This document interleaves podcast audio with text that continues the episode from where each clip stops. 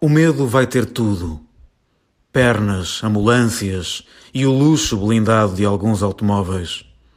Vai ter olhos onde ninguém os veja, mãozinhas cautelosas, enredos quase inocentes, ouvidos não só nas paredes, mas também no chão, no teto, no murmúrio dos esgotos e talvez até cautela, ouvidos nos teus ouvidos.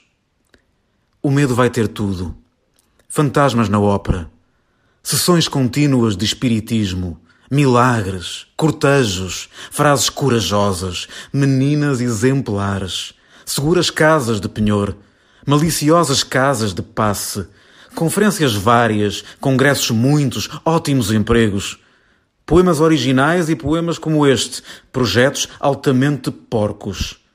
Heróis. O medo vai ter heróis costureiras reais e irreais.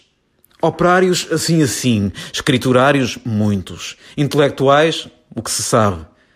A tua voz, talvez. Talvez a minha. Com certeza a deles. Vai ter capitais, países, suspeitas como toda a gente, muitíssimos amigos, beijos, namorados esverdeados, amantes silenciosos, ardentes e angustiados. O medo vai ter tudo, tudo. Penso no que o medo vai ter e tenho medo. Que é justamente o que o medo quer.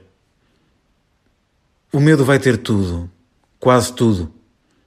E cada um por seu caminho havemos todos de chegar, quase todos, a ratos. Sim, a ratos.